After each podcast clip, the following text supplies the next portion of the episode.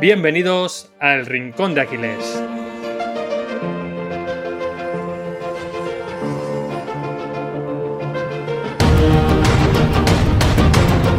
Muy buenas, David.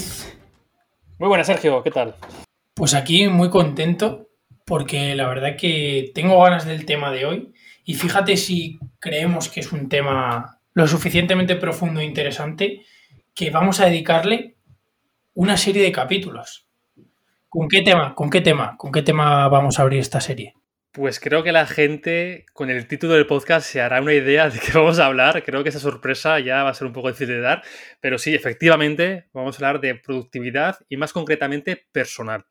Porque, bueno, también está la productividad laboral, ¿no? Que también la, la tocaremos quizás en otros episodios, pero queremos centrarnos en la productividad personal, en ese concepto muchas veces equivocado que tenemos de la productividad, no por nuestra culpa, sino también un poco por lo que vemos ¿no? en, el exterior y quizás hemos aprendido mal lo que significa ser productivo. Nos pensamos, Sergio, que ser productivo es tener un calendario lleno de tareas desde las 7 de la mañana hasta las 11 de la noche, reuniones, estudiar, trabajar, ir a entrenar. Eso es ser productivo, ¿no? Y en cambio, si tienes un calendario con un día de descanso, pues parece que ese día a ti mismo te lo vendes como que ha sido un día no productivo. Pero bueno, profundizaremos eso ahora en el episodio. Así que nada, Sergio, ¿por dónde empezamos? Empezamos, por ejemplo, por qué es la productividad. Pues sí, yo creo que hay que empezar poniendo las bases. Así que rápidamente, para que lo entienda, pues la productividad realmente es un término que surge en el mundo económico, en el mundo empresarial y en palabras así llanas, es la relación entre los resultados que obtenemos, o sí, vamos a llamar los resultados, y la relación que tienen esos resultados con los recursos que utilizamos. El recurso más común sobre el que hablamos es el tiempo, ¿no? Pues eh, me da tiempo a hacer esto en una hora, ¿vale? Pues eso es lo productivo que eres. Y como has dicho, David, ser productivo o la productividad no es trabajar 10 horas. ¿Por qué? Porque no importa las 10 horas que dedicas si los resultados los podías haber obtenido en menos tiempo. Si tú le dedicas menos tiempo pero de mayor calidad y obtienes más resultados en menos tiempo, o al menos unos resultados muy similares, pues realmente vas a ser más productivo. No sé si se ha entendido. Yo creo que sí, Sergio, y sobre todo diferenciar, que lo has tocado ahora por encima, entre gestión del tiempo y productividad, que no es lo mismo.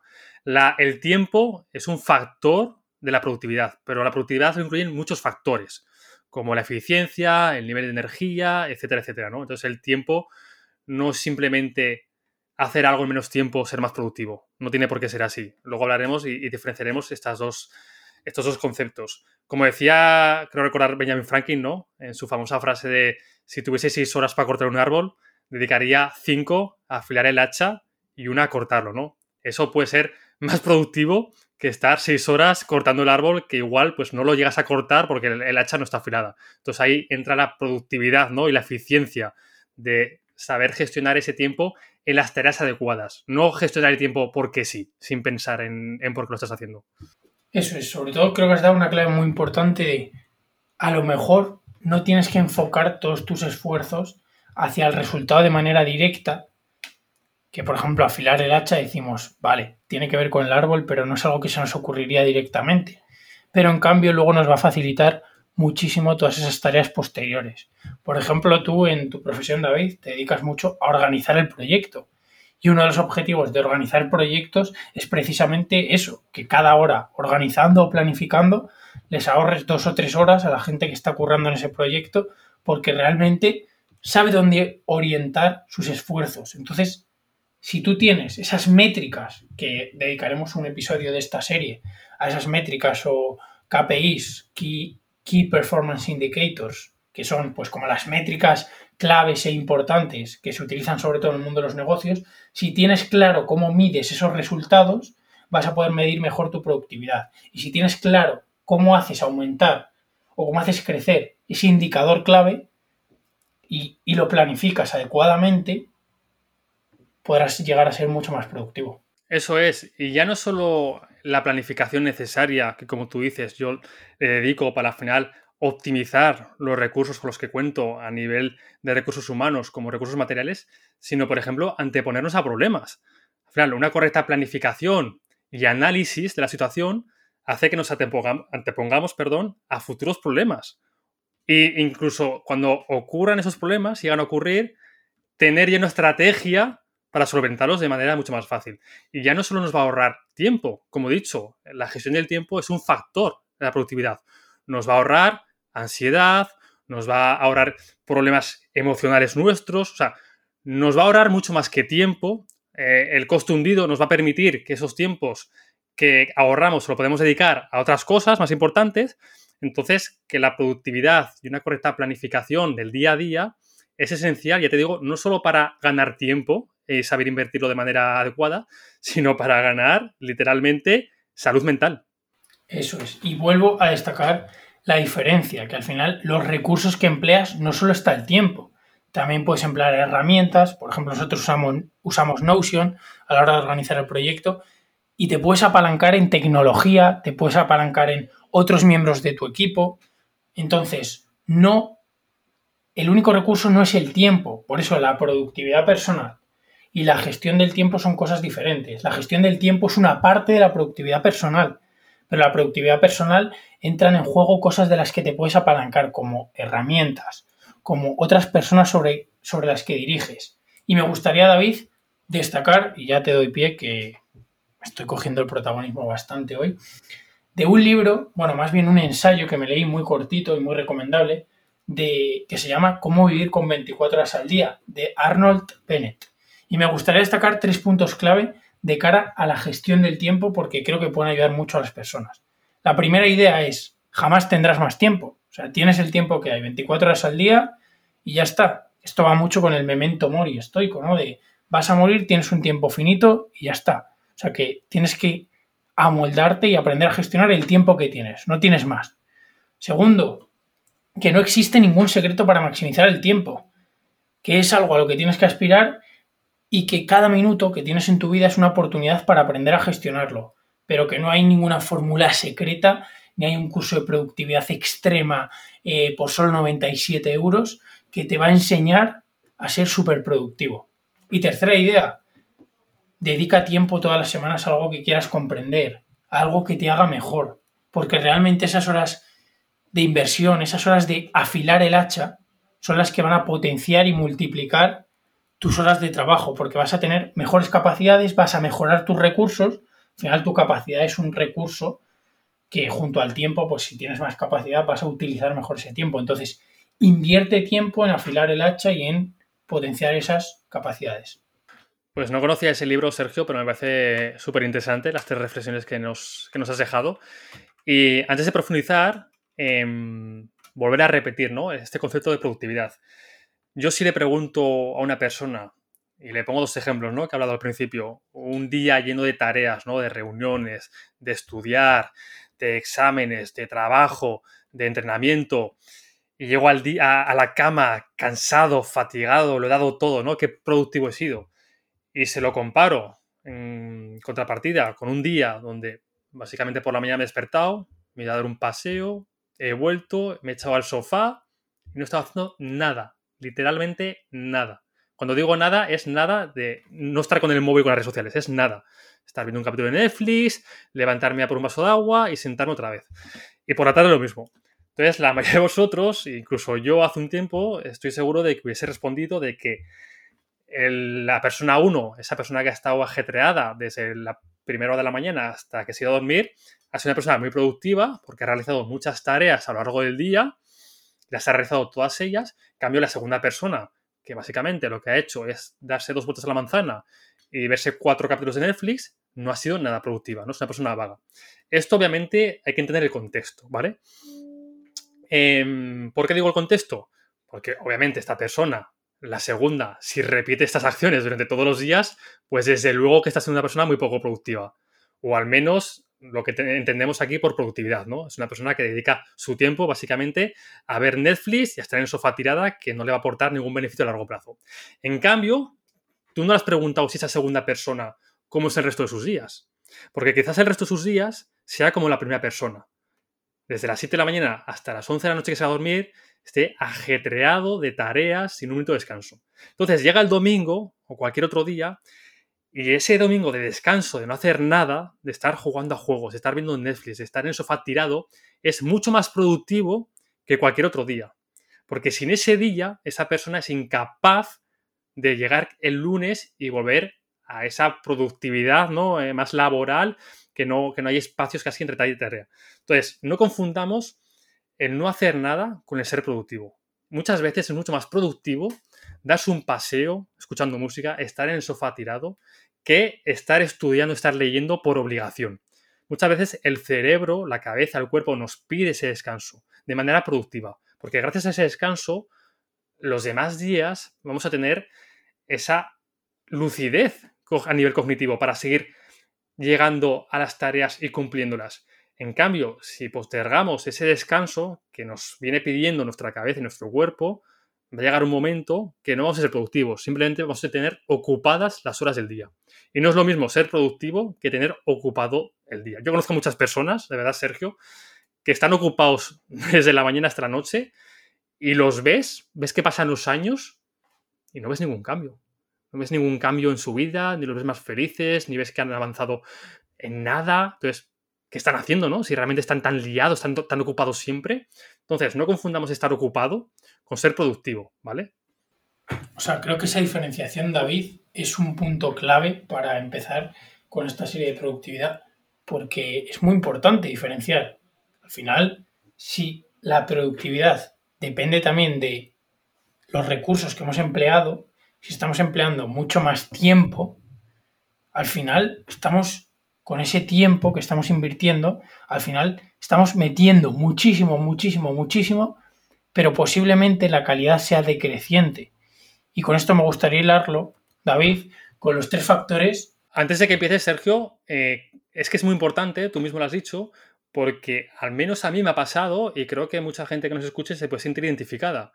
Yo o al menos también lo he visto en, amigos, ¿no? De que pasan de un extremo a otro, ¿no? De gente que no hace mucho durante el día, gente que tiende a procrastinar, gente que tiende a postergar sus tareas, a pasar al, otro extremo completamente diferente, que es gente que si no está haciendo cosas todo el día, se siente mal. Y yo he pasado por eso.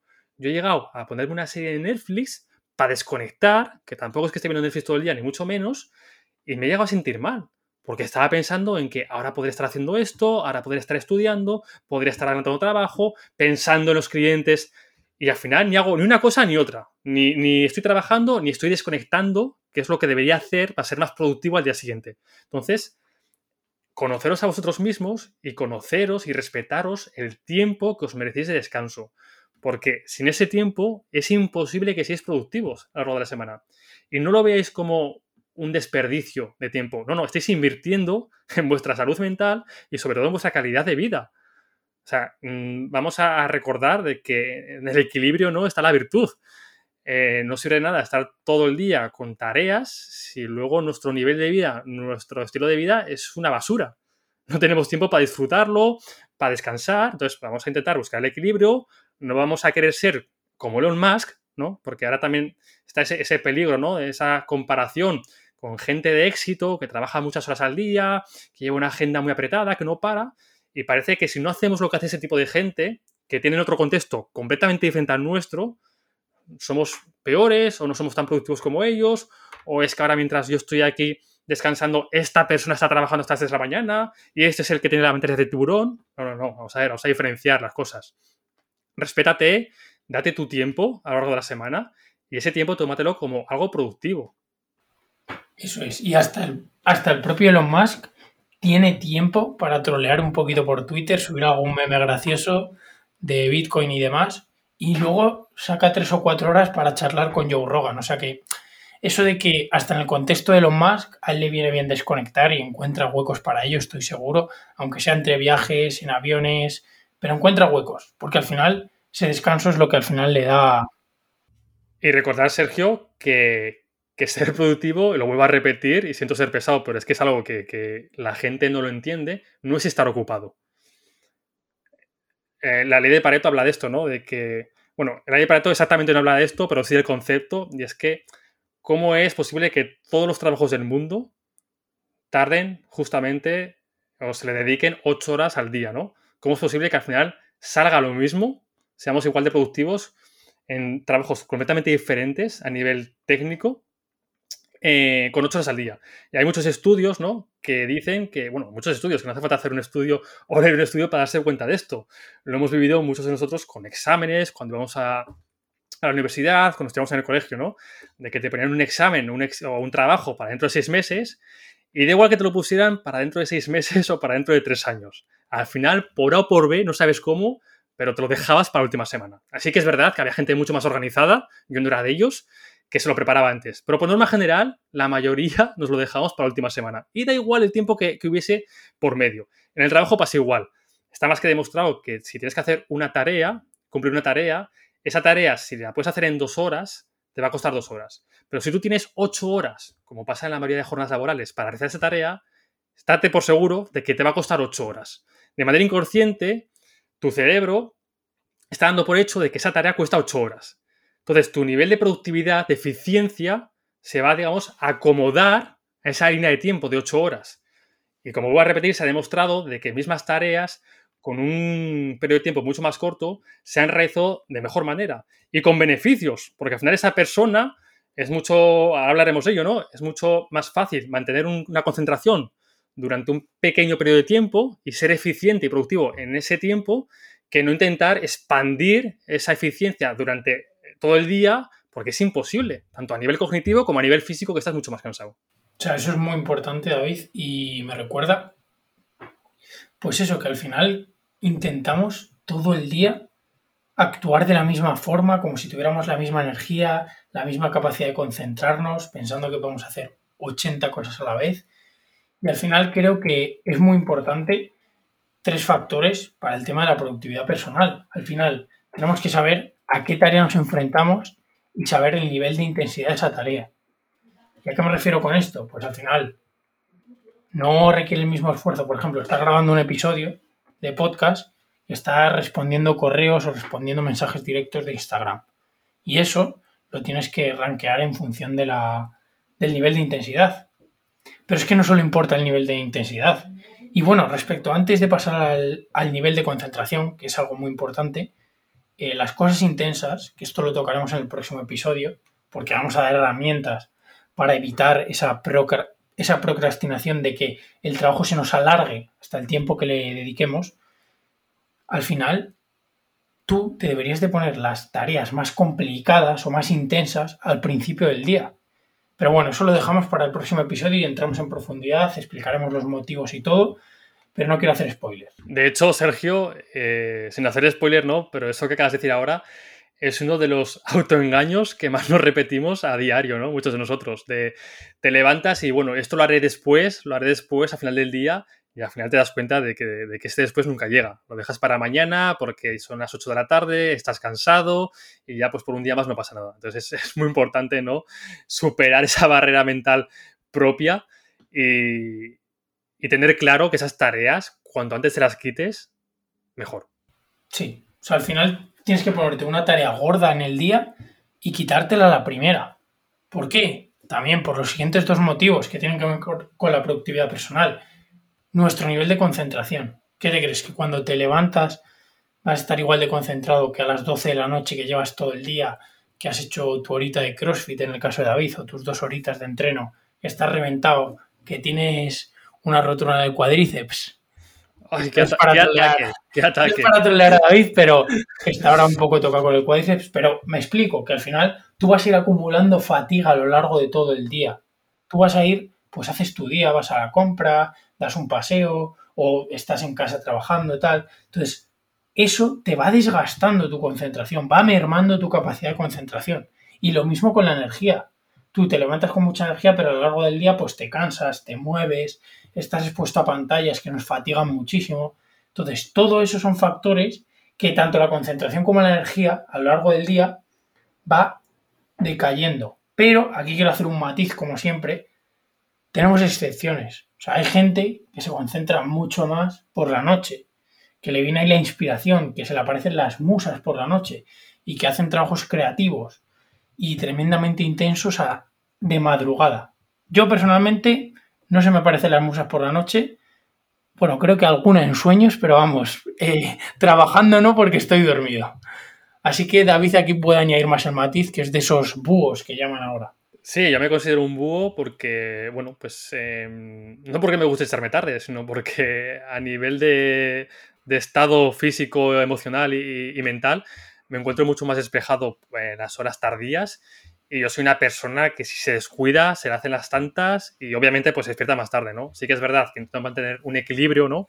Un equilibrio social y productivo, porque, bueno, levantarse a las 12 pues tampoco es justo de todos y a mí personalmente tampoco me gusta, pero sí que yo cuando consigo entrar en ese estado de flow, que hablaremos en otros episodios, yo las veces que consigo entrar en ese estado es eh, a partir de las 11 a las 12, cuando todo el mundo está durmiendo, cuando está todo de noche, cuando no hay ruido y yo ahí me monto en... me, sumerjo en mi mundo y, la verdad es que, me encanta. Claro, la parte mala al mismo tiempo es que si, me meto demasiado, pues se me hacen las, las 4 de la mañana y al día siguiente, pues bueno, cuando soy despertador no, no mola tanto. Pero bueno, creo que hemos tocado, Sergio, bastante bien por encima el tema de productividad. Esto, como has dicho, es el primer episodio de, de unos cuantos. En los demás profundizaremos pues, sobre herramientas que utilizamos, Hablaremos y debatiremos sobre la tecnología, hasta qué punto es bueno o mala en, esta productividad. Hablaremos de lo que he dicho ahora, de cómo conseguir ese estado de flow, de, cómo conseguir ese trabajo intenso, ¿no? Ese deep work, ese trabajo profundo. Que Katy además es un experto en eso, así que...